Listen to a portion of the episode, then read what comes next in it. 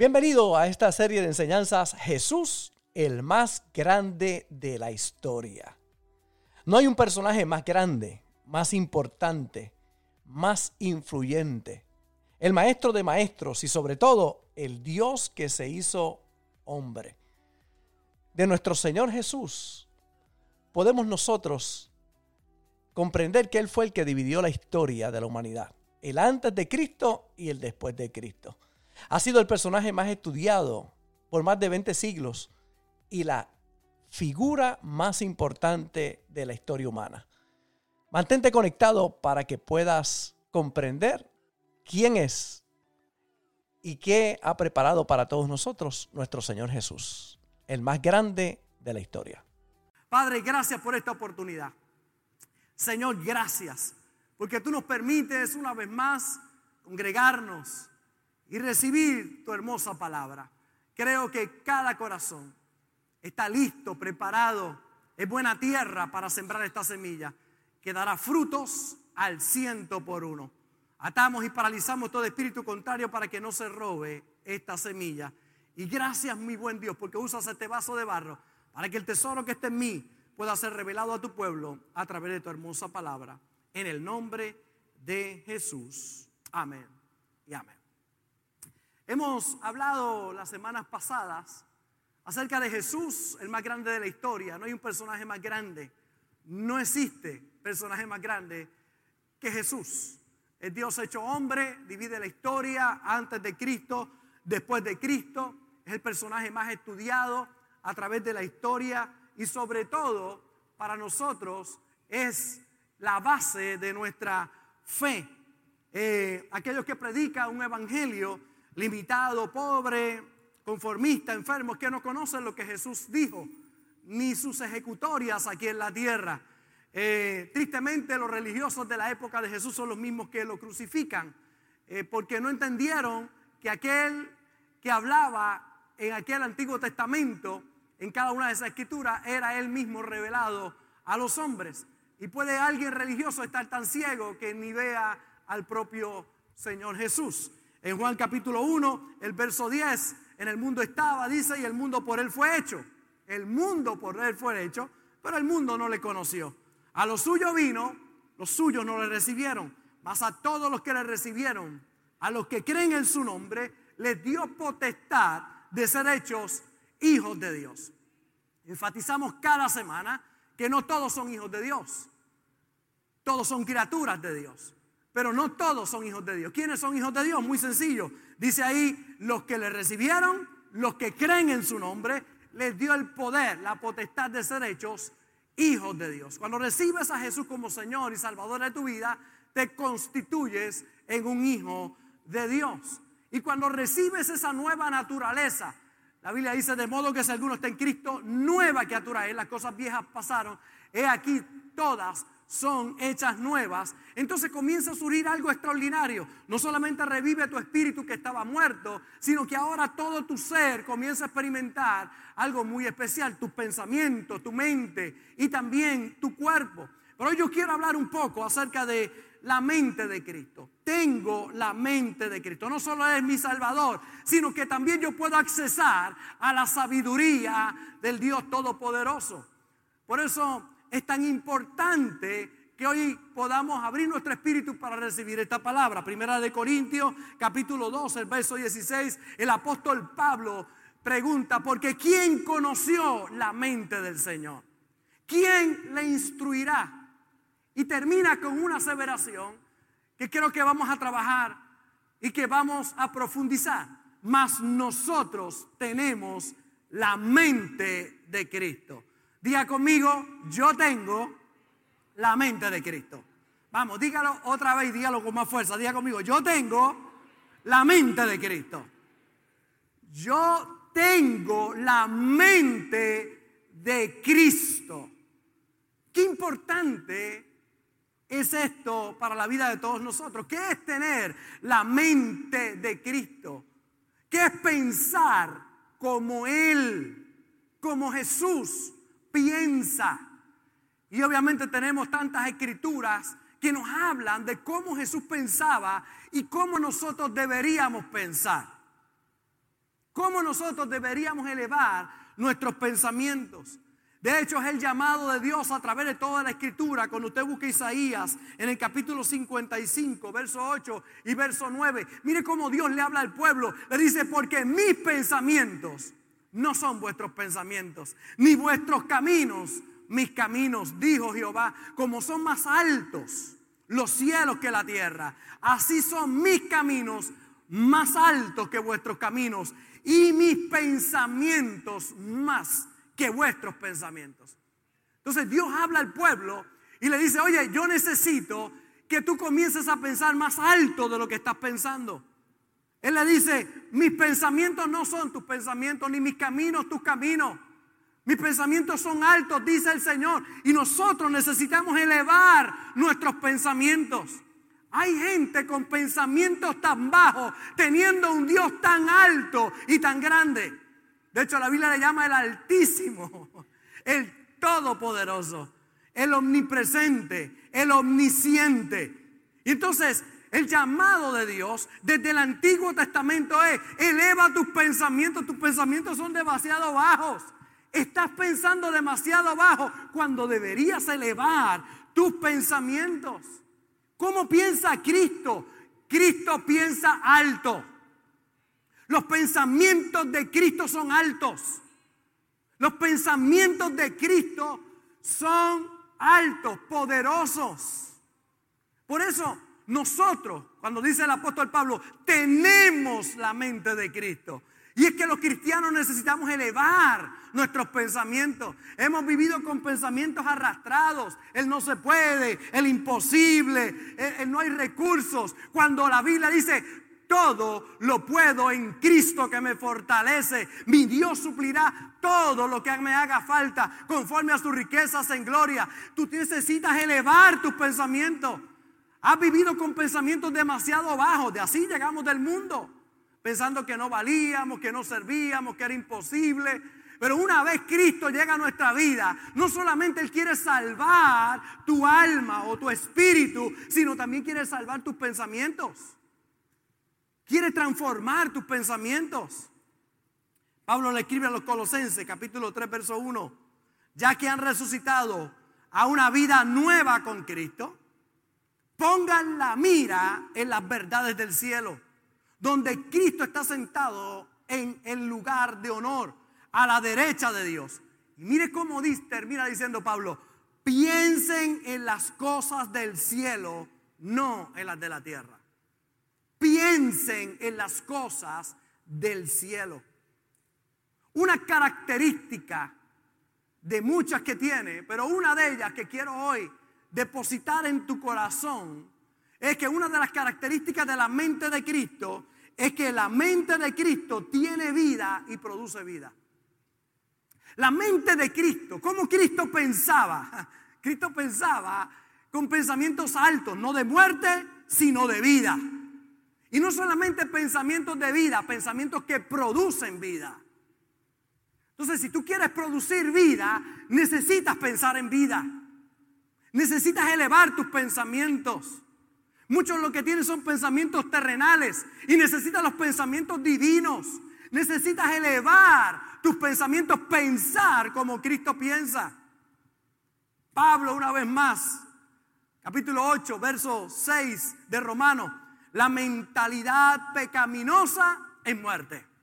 Mientras que la mentalidad que proviene del Espíritu es vida y paz. La mentalidad que proviene del Espíritu es vida. Por eso los cristianos tenemos que pensar en vida. Los espirituales pensamos en vida. La mentalidad pecaminosa es enemiga de Dios pues no se somete a la ley de Dios, ni es capaz de hacerlo. Los que viven según la naturaleza pecaminosa no pueden agradar a Dios. Así que pensar con pensamientos de muerte, pensamientos bajos, no agrada a Dios. Tienes que elevar tus pensamientos. La nueva traducción viviente, mire cómo dice, por lo tanto, permitir que la naturaleza pecaminosa les controle la mente lleva a la muerte. Pero permitir que el Espíritu les controle la mente lleva a la vida y a la paz. Pues la naturaleza pecaminosa es enemiga de Dios siempre. Nunca obedeció las leyes de Dios y jamás lo logrará, lo hará.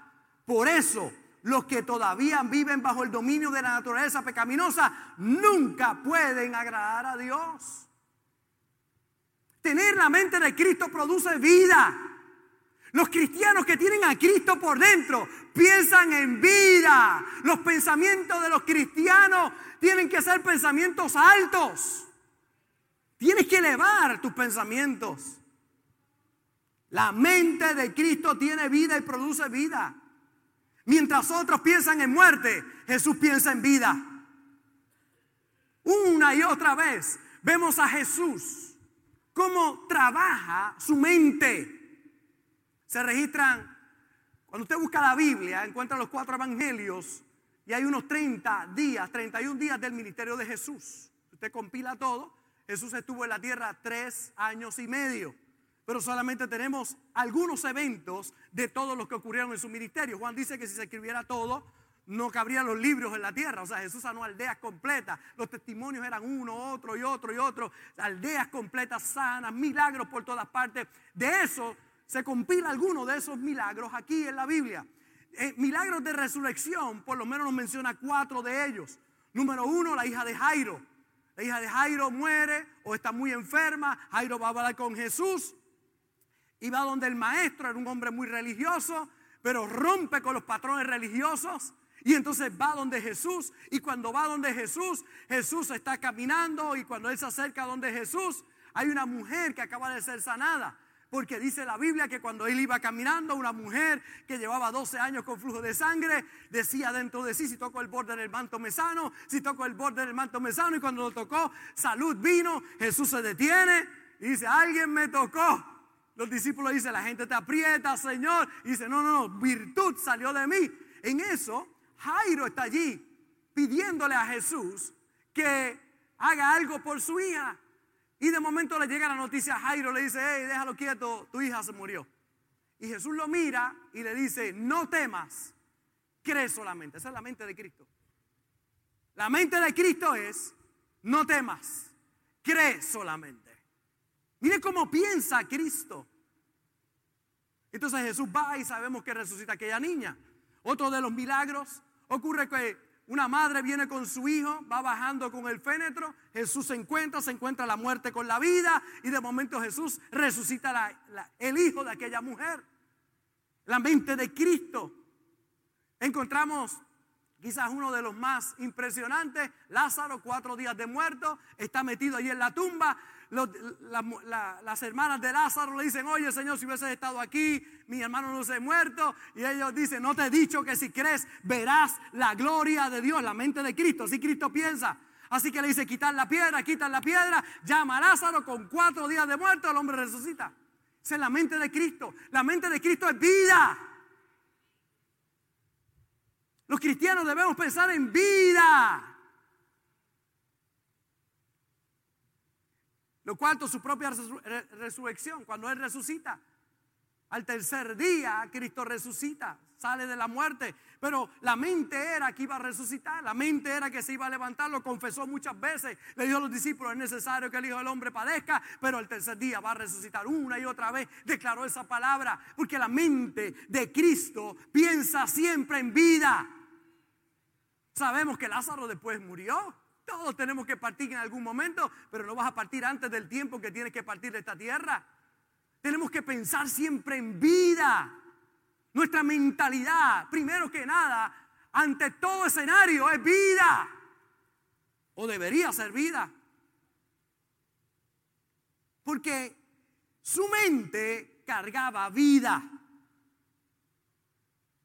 En Juan capítulo 10, verso 10, Jesús declaró y dijo, el ladrón no viene sino para hurtar, matar y destruir. Yo he venido para que tengan vida y para que la tengan en abundancia.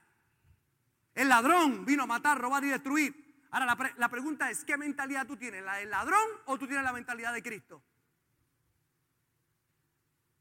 La mentalidad del que vino a robar, matar y destruir hay cristianos con una mentalidad de destrucción, con una mentalidad de robo, una mentalidad triste. Cuando Cristo vino a darnos vida y vida en abundancia. La mente de Cristo piensa en vida. ¿En qué tú piensas? ¿En vida o en muerte? Y hay dos clases de pensamientos de vida. La vida eterna, que es cuando recibimos a Jesús y un día iremos a morar a su hermosa presencia. Esa es la vida eterna. Tú eres eterno en el espíritu. El cuerpo, polvo es, el polvo volverá, pero tu espíritu, la esencia de quien tú eres, eso es vida. Y una vez tú tienes a Cristo en tu corazón, tú eres salvo. Y cuando eres salvo, tendrás vida eterna con Cristo Jesús. Pero la segunda es vida abundante aquí en la tierra. Tengo vida eterna, pero Él vino a darme vida y vida en abundancia. Ahora la pregunta es, ¿cómo tú piensas? ¿A quién tú te pareces pensando? Porque escuche bien, una cosa son los pensamientos y otra cosa es lo que tú eres. Voy a repetir, una cosa son tus pensamientos, otra cosa es lo que tú eres. Tú eres un espíritu a la imagen y semejanza de Dios. Ahora, como tú piensas, puede limitar tu vida o llevarte a un nuevo nivel. Por eso usted ve personas, pasan por el mismo problema, unos triunfan y otros fracasan. Porque no tiene que ver con Dios, tiene que ver con la manera que piensa la gente. ¿Cómo tú piensas? Observe la mente de Cristo. La gente tiene hambre. Tres días con Él. Y le trae la preocupación a Jesús. Le dice a los discípulos, Señor, despide a la gente. Llevan tres días con nosotros. Mándalos para su casa. Ya no hay nada que comer. No hay dónde comprar. Y entonces Jesús, mire la mente de Cristo. La mente de Cristo es, denle ustedes de comer. Ellos dicen, pero ¿de dónde? Llaman a Judas, le mandan un WhatsApp. Judas, ven acá.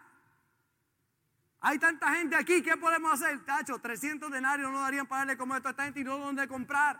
No hay dónde comprar.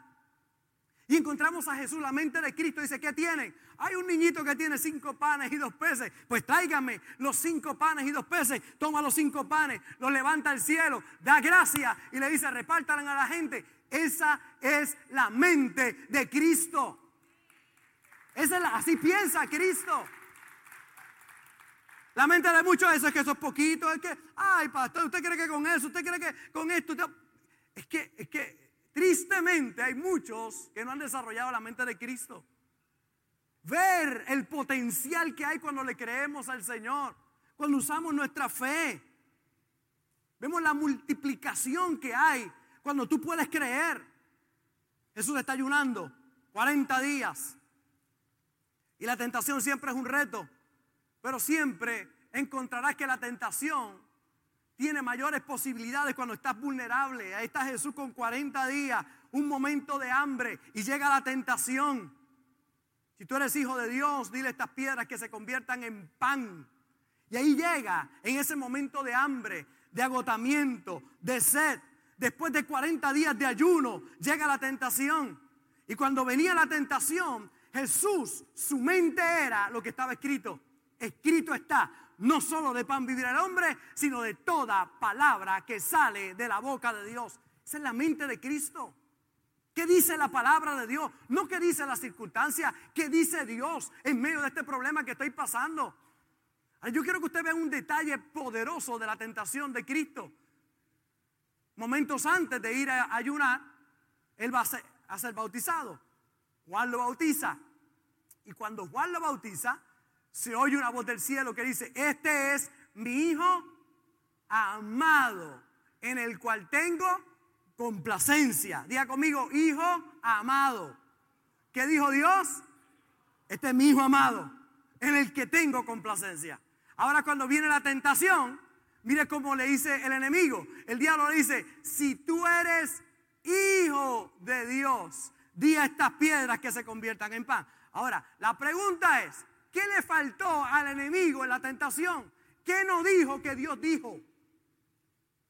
Una palabra, amado. Porque el enemigo no quiere que tú pienses que tú eres el amado de Dios. Por eso en la tentación le quita el amado porque alguien que sabe que Dios lo ama, sabe que va a pasar al otro lado en victoria y que todo va a estar bien. Cuando tú sabes que tú eres amado, tú pasas al otro lado. Pero ¿qué hace el enemigo? Le quita la palabra amado. Si tú eres hijo de Dios, no, no, no, no es que soy hijo de Dios, yo soy hijo amado. Esa es una mentalidad. La mentalidad de un hombre que piensa como Cristo, de una mujer que piensa como Cristo. Yo soy amado. Tú eres el amado de Dios. Tú eres la amada de Dios. Dios te ama. Tú eres su hijo, no solamente hijo, amado, Él te ama. Entonces los que desarrollan la mente de Cristo caminan por esta tierra sabiendo, oye, yo soy amado, debe estar conmigo, yo soy amado, Él me ama. Y ahora encontramos a un Cristo que reconoce que aún en medio de las tentaciones es importante ir a la palabra. Porque el enemigo deliberadamente va a eliminar esa palabra de que eres amado. Porque cuando tú sabes que eres amado, el milagro es tuyo. El milagro es tuyo. La mente de Cristo es tan extraordinaria que es la que tenemos que desarrollar nosotros. Los discípulos van donde el Señor y dicen, mira, hay una gente ahí que no te quisieron recibir. Fuimos allí y, dicen que, que, tú no entres aquí. Mandamos fuego del cielo para que los queme a todos. Si yo conozco dos o tres cristianos que todo lo quieren resolver a puño limpio que todo lo quiere resolver en la carne. Y va donde el Señor y le dice, Señor, no te quisieron recibir ahí, que falta el respeto. Te han faltado respeto. Oramos para que fuego caiga del cielo y los queme a todos. Y Cristo los mira y dice, ¿usted no sabe de qué espíritu ustedes son? El Hijo del Hombre no vino para que la gente se pierda. El Hijo del Hombre vino para que la gente se salve. Esa es la mente de Cristo. La mente de Cristo es alta. Sus pensamientos son altos. Sus pensamientos van más allá de los pensamientos terrenales. Los discípulos pensando en fuego para matar y Jesús pensando en salvar a la gente. ¿Cómo tú piensas? Por eso la Biblia dice, amarás a tu prójimo como te amas a ti mismo. Que le extiendas la mano al enemigo Aquel que se proclama tu enemigo, extiende la mano. La mentalidad de ellos es destruirte, la mentalidad tuya es bendecirlos. Porque la mente de Cristo es diferente a la mente del mundo. El mundo lo quiere resolver con sus manos, con su fuerza, con sus armas. Los cristianos lo resolvemos con nuestras rodillas, orando y poniendo a Dios sobre todas las cosas. Porque nuestra mentalidad es diferente. Proverbios capítulo 21, verso 5. Los pensamientos del diligente ciertamente tienden a la abundancia. Mas todo el que se apresura alocadamente, de cierto va a la pobreza. Los pensamientos del diligente tienden a la abundancia. Los pensamientos del negligente tienden a la pobreza. El diligente piensa en abundancia. Porque esa es la mente de Cristo. Yo he venido para que tengan vida y para que la tengan en abundancia. El pensamiento de Cristo es abundancia. ¿Cómo debemos pensar los cristianos? En abundancia. No es un negocito, es el negociazo que Dios te va a dar. No es la casita, es la casa que Dios te va a dar. No es el carrito, es el carro que Dios te va a dar. No es la esposita, es la esposota que Dios te va a dar. Pero ¿cuál es la mente de algunos? Todo es chiquito, hito, hito, hito, hito. La mente de Cristo piensa en abundancia. La mente de Cristo no solamente piensa en recibir, sino en dar. Reconoce que hay algo más grande que el retener, que es el dar. Pero el diligente ciertamente piensa en abundancia. La pregunta es, ¿cómo tú piensas? ¿Cuáles son tus pensamientos? Cuando tú ves algo dices, ay, que eso no se va a poder, eso es imposible, eso, eso es difícil, pastor, porque usted no sabe las circunstancias. Yo conozco las circunstancias. Lo que pasa es que conozco un Dios más grande que las circunstancias que tú estás pasando. Pero tienes que elevar tus pensamientos. ¿Cómo piensan muchos? Ahora no es el momento, no estoy en condiciones, no me alcanza, es imposible, no soy digno eres el amado. Tú eres el amado con todas tus imperfecciones, tú eres el amado. Óyeme, eres el amado. Cuando regresa el hijo que tomó toda la herencia y la malgastó, todo lo gastó, su herencia completa la gastó y regresó. El padre estaba en casa esperando que llegara a su hijo y cuando llegó dijo, no soy digno de ser llamado tu hijo, hazme como uno de tus sirvientes. Y el padre le dijo, Maten el becerro gordo, póngale nuevo vestido, póngale anillo nuevo, sandalias nuevas. Mi hijo estaba muerto y ha revivido. Tú eres el amado de Dios. Cambia la mentalidad. Gente dice, pues usted no sabe todo lo que yo hice. Pero no tiene que ver con lo que hiciste, tiene que ver con lo que Cristo hizo. Tú pecaste, pero alguien ocupó tu lugar en la cruz del Calvario. Esa es la mente de Cristo. Él vino a rescatarte del pecado, de la enfermedad, de la pobreza, de la limitación. Esa es la mente de Cristo. La mente de Cristo va más allá. Y Pablo dice, yo tengo la mente de Cristo.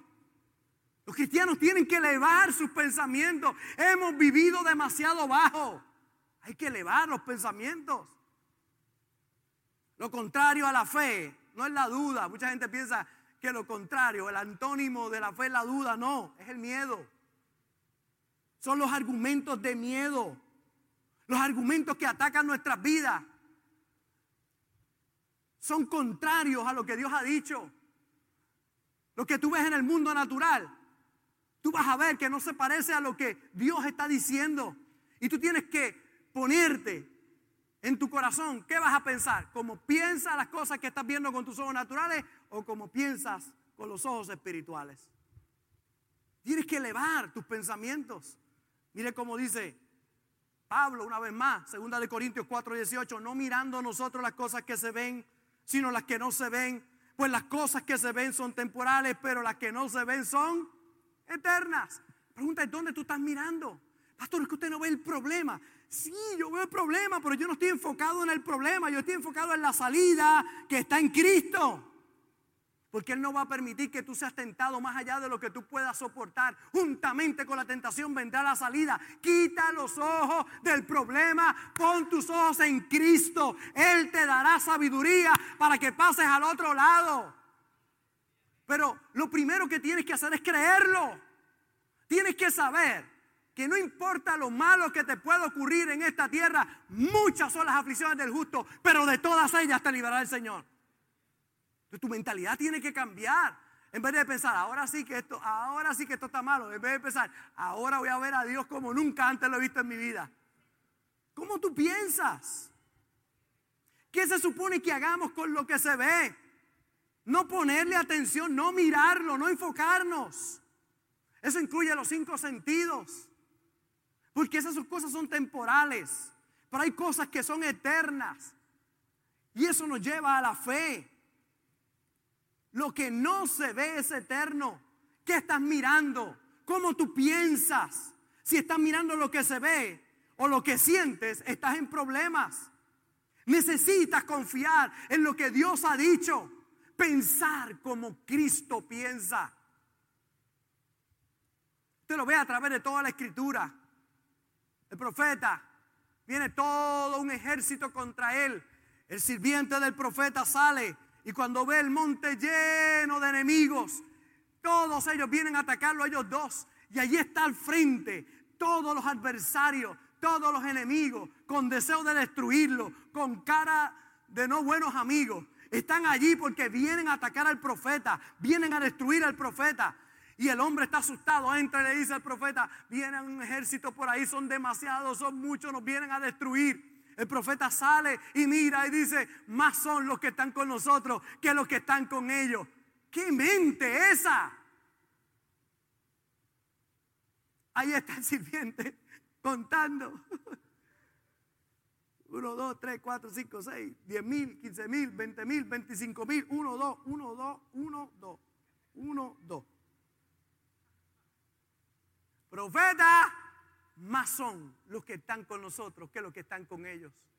Yo vengo con una palabra de Dios a tu corazón hoy. Más son los que están contigo que los que están en, eh, contra ti. Más son los que están contigo. Dios está contigo. Pero pastor, ¿cuál es el problema? que ha estado mirando lo equivocado. Está mirando lo que ve. El profeta está, bien, está mirando lo que no se ve. De momento el profeta pone la mano en la cabeza del hombre. Biblia le pone la mano y le dice, Dios, que sus ojos se abran. Y de momento los ojos de aquel hombre se abren. No estaban abiertos. Sí, los naturales. Pero se tienen que abrir los espirituales. Entonces ahora se abren los ojos espirituales y dice, ¡Ah! vio millones de ángeles en carros de fuego. Y dijo, ¡Ea! De verdad que son más. Quizás hoy tú no lo ves, pero Dios me ha traído a decirte que hay más contigo que los que están contra ti. Pero tiene que cambiar tu mentalidad, la manera en que tú lo ves, porque será hecho como tú creas. Para el que cree todo es posible. Si tú crees que no puedes, no podrás. Pero si tú crees que todo lo puedes en Cristo, que te fortalece, vas a poder. ¿Cómo Dios lo va a hacer? Ese no es tu problema.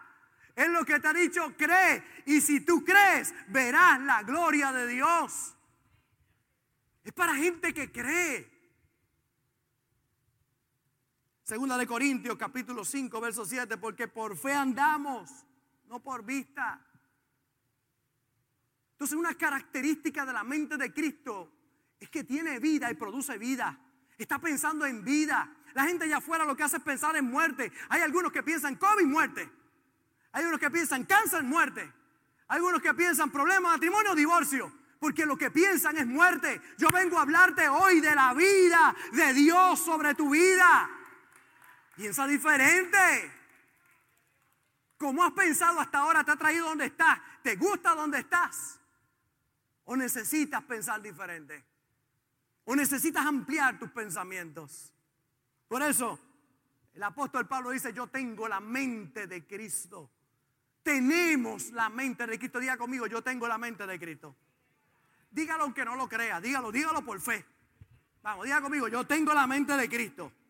Diga conmigo, yo pienso como Cristo piensa. Yo pienso como Él piensa.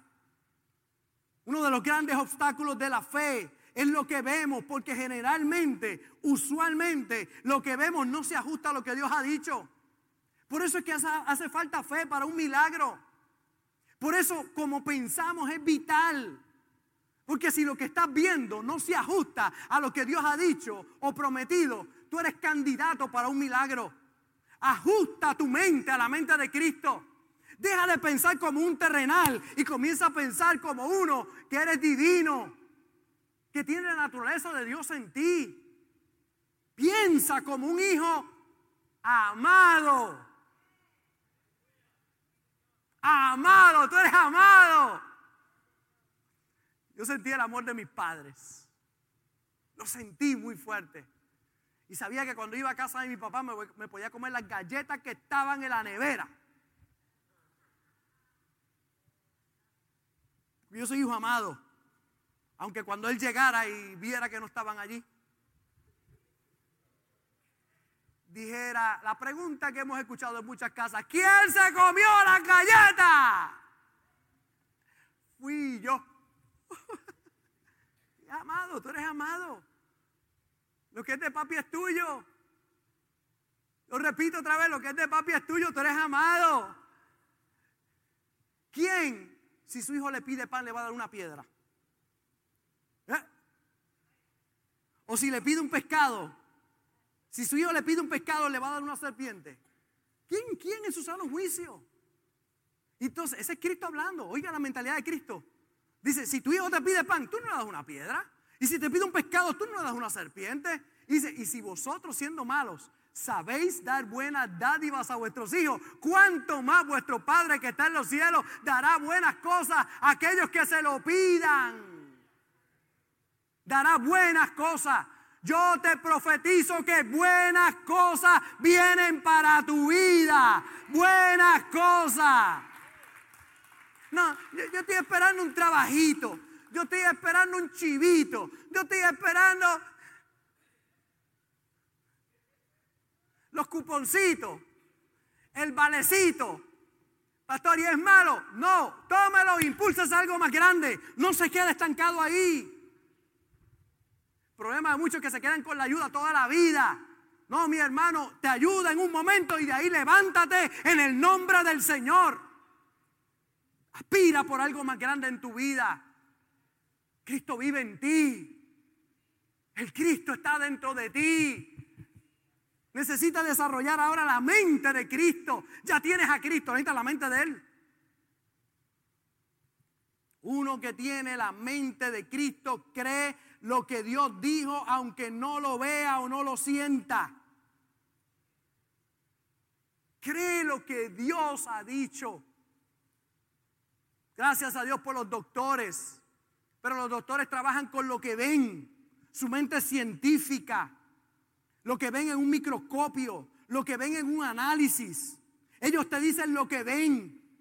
Y tú no puedes enfocarte en lo que se ve, sino en lo que no se ve. Necesitas accesar la mente de Cristo que está a tu alcance a través de la palabra de Dios y del Espíritu Santo. Necesitas elevar tus pensamientos. Dejar ya de validar lo que ves como final. El único que tiene la última palabra es Dios. Es el único. Por eso tienes que elevar tu mente. ¿Cómo tú miras las cosas? ¿Cómo, cómo tú interpretas las cosas? Cristo está al alcance de su palabra y del Espíritu Santo en ti. Enfermedad no produce salud, salud produce salud. Tú quieres vida, piensa en vida. Si te pones a pensar en muerte, es uno de los grandes problemas del que se enferma. El que se enferma lo que está pensando es en lo, que siente, en el dolor que tiene, en la situación que está experimentando y se ahoga en ese problema. Si tú quieres salir de ahí, tienes que pensar diferente. Háblale vida a tu cuerpo, háblale vida a tus órganos, háblale vida. De cara vida y no muerte. Está la gente por ahí, no, ahora sí las lío con esta, ahora sí, ahora me fui, me voy. Estoy chavado, ya esto no hay break, se acabó. Es lo que estás pensando, así vas. Pero mire, a mí me matan en la raya, con las botas puestas. Yo le creo a Dios con todo mi corazón. Y si al final me muriera, me fui para el cielo, gané como quiera. ¿Cuál es el problema? Pero no me voy a morir por falta de fe. No me voy a morir por falta de no creer. El día que me muera, ese día haré como el Señor, entregaré mi alma y el Señor, aquí estoy, me fui contigo. Tienes que morir enfermo, no tienes que morir mal. Cambia esa mentalidad. Hay algunos que dicen, es que de alguno tiene que morir. Ese no es la mente de Cristo. La mente de Cristo es diferente. Cuando cumpla mi día, decía el apóstol Pablo, decía, he acabado mi carrera, he guardado la fe, ahora sí que me voy, ya estoy listo, ya acabé mi carrera, hice todo lo que vine a hacer aquí en la tierra, cumplí mi propósito. Esa es la mentalidad de aquellos que tenemos a Cristo en el corazón. Si estás enfermo, entonces enfócate en la salud. Si estás pobre, enfócate en la prosperidad y la bendición de Dios para tu vida. Hay una puerta que Dios va a abrir. Hay algo que Dios va a hacer. Y tiene que ser algo más allá que un deseo. Tiene que ser una convicción en que yo soy hijo amado. Yo soy la niña de sus ojos. Yo soy la niña de sus ojos. Ah. Mis tres me preguntan, ellas aparte, papi, yo soy la favorita. Yo digo, sí, tú eres la favorita. Cada una de ellas es favorita para mí. Una es favorita con 20 años, una favorita con 23 y la otra favorita con 28 cumplió. ¡Ah! Mi hija de 28 años favorita eres tú, ya está. Todas son mis favoritas, las amo profundamente. Estoy ahí para ella. Yo sí soy, siendo humano, siendo humano, sé darle buenas cosas. Cuánto mi Padre, cuánto más mi Padre Celestial le va a dar a ellas. Pero mire cómo dice el proverbio, el sabio Salomón, el alma del perezoso desea y nada alcanza, mas el alma de los diligentes será ¿Y por qué el alma de los diligentes? Porque leímos ahorita, como decía el proverbista también, ¿verdad? Que los pensamientos del diligente tienden a qué? A la abundancia. El diligente piensa en abundancia. El diligente piensa, esto está malo, esto, esto va, tacho, ahora sí que estoy chavado. Pero el diligente piensa en abundancia. Entonces dice aquí, el alma de los diligentes será prosperada. Mire Proverbios 21, 25. El deseo del perezoso le mata, porque sus manos no quieren trabajar. No quieren esforzarse. Cuando usted no tiene un sueño, usted no se esfuerza. Cuando usted no tiene un sueño o una visión, por eso encontramos tanta gente deprimida.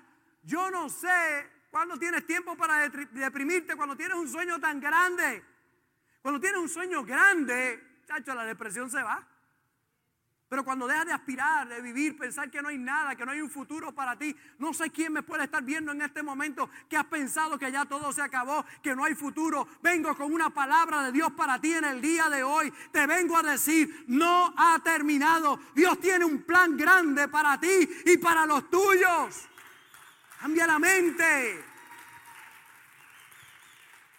Desear algo no es fe. Necesitar algo no es fe. Fe es creer que lo tengo. Es tener la mente de Cristo.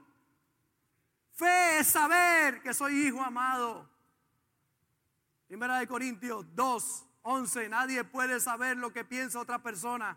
Solo el espíritu de esa persona sabe lo que ella está pensando. De la misma manera, solo el espíritu de Dios sabe lo que piensa Dios. Pero como Dios nos dio su espíritu, nosotros podemos darnos cuenta de lo que Dios en su bondad ha hecho por nosotros. Usted no sabe cómo la gente piensa, solamente la persona que está pensando sabe cómo piensa. De igual forma, ¿cómo saber la mente de Dios? Solo el Espíritu de Dios la sabe. Pero dice que el Espíritu Santo ahora está en nosotros para que podamos conocer la mente de Dios. La mente de Cristo. Ahí Pablo sigue hablando, dice, pero el hombre natural no percibe las cosas que son del Espíritu de Dios, porque para él son locura y no las puede entender, porque se han de discernir espiritualmente. El hombre natural no percibe las cosas que son del Espíritu de Dios. La pregunta es, ¿eres natural o eres divino?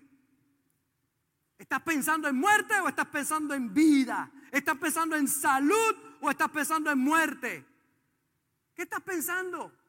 ¿En pobreza o en prosperidad? ¿Cuál es tu mente? Yo veo a Jesús que cuando se encontraba en la escasez, iba ahí a cambiarla y a multiplicar y a bendecir y a abrir puertas para otros. El hombre natural y el hombre espiritual. El hombre natural camina por lo que ve, el hombre espiritual que camina por lo que cree. Porque la mente de Cristo tiene vida y produce vida. Uno que tiene la mente de Cristo cree lo que Dios dijo, aunque no lo vea o no lo sienta. Yo lo he visto muchas veces. Dios es real, es dador de la vida, su poder es real. Un padre se acerca a Jesús desesperado, Marcos 9:22, y le dice, muchas veces lo ha echado al fuego y al agua para matarlo. Si puedes hacer algo, ten compasión de nosotros y ayúdanos. Mire la respuesta. ¿Cómo que si puedo? ¿Cómo que si puedo? Diga conmigo, ¿cómo que si puedo? Oh, oh, pero, pero ¿cómo que si puedo? Oh, pero tiguerazo, ¿cómo que si puedo? Para el que cree, todo es posible. Sí creo, exclamó de inmediato el padre del muchacho, ayúdame en mi poca fe.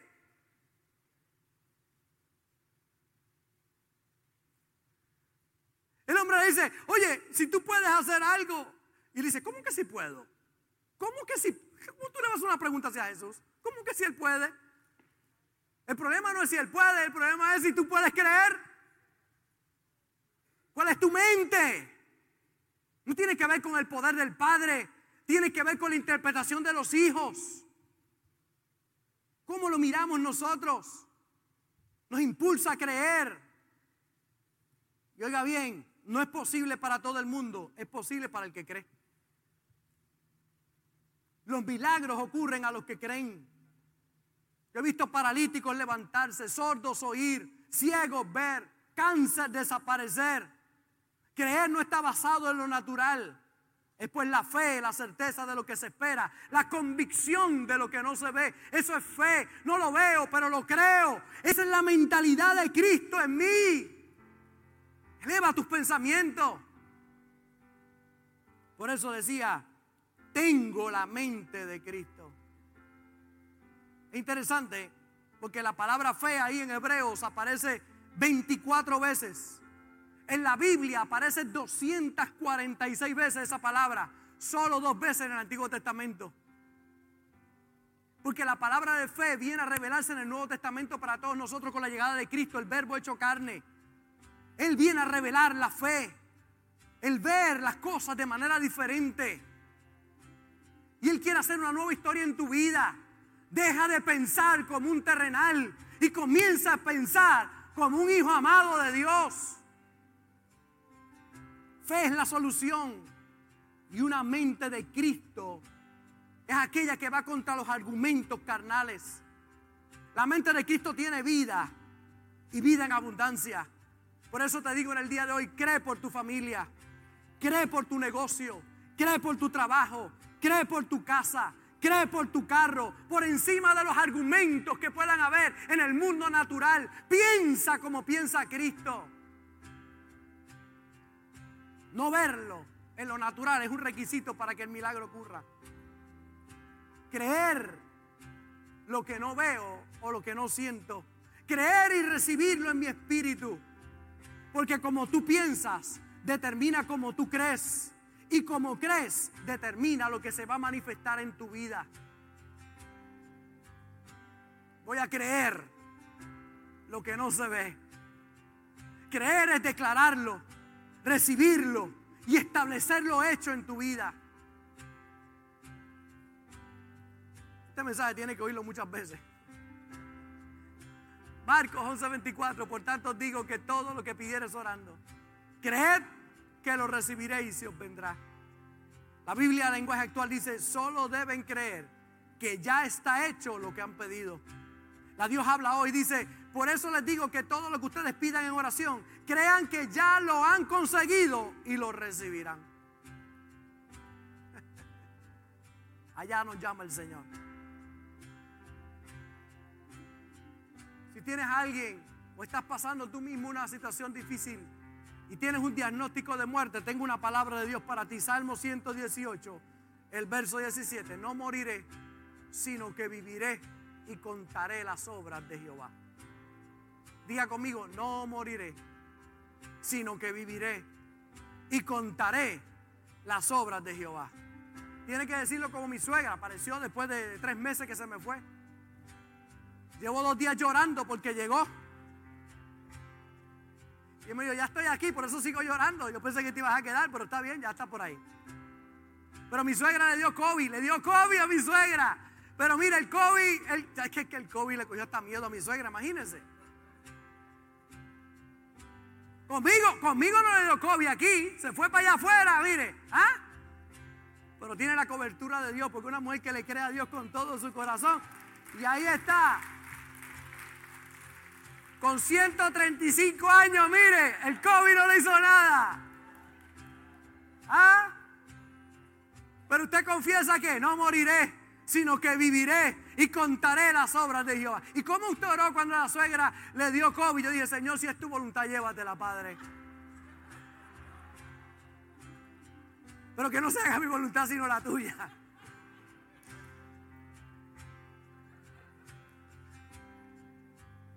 No hacía falta, de verdad que no hacía falta. ¿Cómo recibir lo que no se ve? Usando la fe tomando la mente de Cristo, renovando mis pensamientos. Por eso el hecho de que no veas algo no significa que no es real. No lo veo, pero lo creo con todo mi corazón. Y cierro con este verso para orar. Cierro con este verso para orar. Gracias. Hebreos 11:3 dice, por la fe entendemos haber sido constituido el universo por la palabra de Dios, de modo que lo que se ve fue hecho de lo que no se veía. Diga conmigo, lo que se ve fue hecho de lo que no se veía. Así que si lo que se ve fue hecho de lo que no se veía, lo que no se ve es más real que lo que se ve. Porque lo que se ve viene de lo que no se ve. El origen de lo, que, de lo que se ve es lo que no se ve. Y si el origen de lo que se ve es lo que no se ve, entonces lo que no se ve es más real que lo que se ve. La pregunta es, ¿qué está mirando? ¿Lo que se ve o lo que no se ve? La mente de Cristo ve lo que no se ve. Frankie, lo que no se ve es más grande que lo que se ve. Hay una puerta que se abre para ti y para los tuyos. Johnny, lo que se ve no es tan grande como lo que no se ve. Lo que, se, lo que no se ve es más grande que lo que se ve. Mira lo que no se ve. Créelo. Y desarrolla la mente de Cristo. ¿Qué has pensado? ¿Que es imposible, que no puedes, que no tienes recursos, que nadie te ayuda? ¿O tienes la mente de Cristo diciendo, todo lo puedo en Cristo que me fortalece? Diga conmigo, yo tengo la mente de Cristo. Gracias por conectarte con nosotros. Ha sido una hermosa bendición poder compartir contigo la palabra de Dios. Te pido dos cosas. Número uno, comparte con alguien más. Que otros también puedan ser bendecidos por la palabra. Y número dos, envía tu ofrenda para que podamos continuar llevando el mensaje de fe y de esperanza a tanta gente que lo necesita. Lo puedes hacer a través de ATH Móvil en donaciones, Fuente de Agua Viva Vega Baja, o a través del PayPal, Fuente Vega Baja. Si no das, no pasa nada. Pero si das, Él ha prometido abrir las ventanas de los cielos y derramar bendición hasta que sobre y abunde. Muchas bendiciones.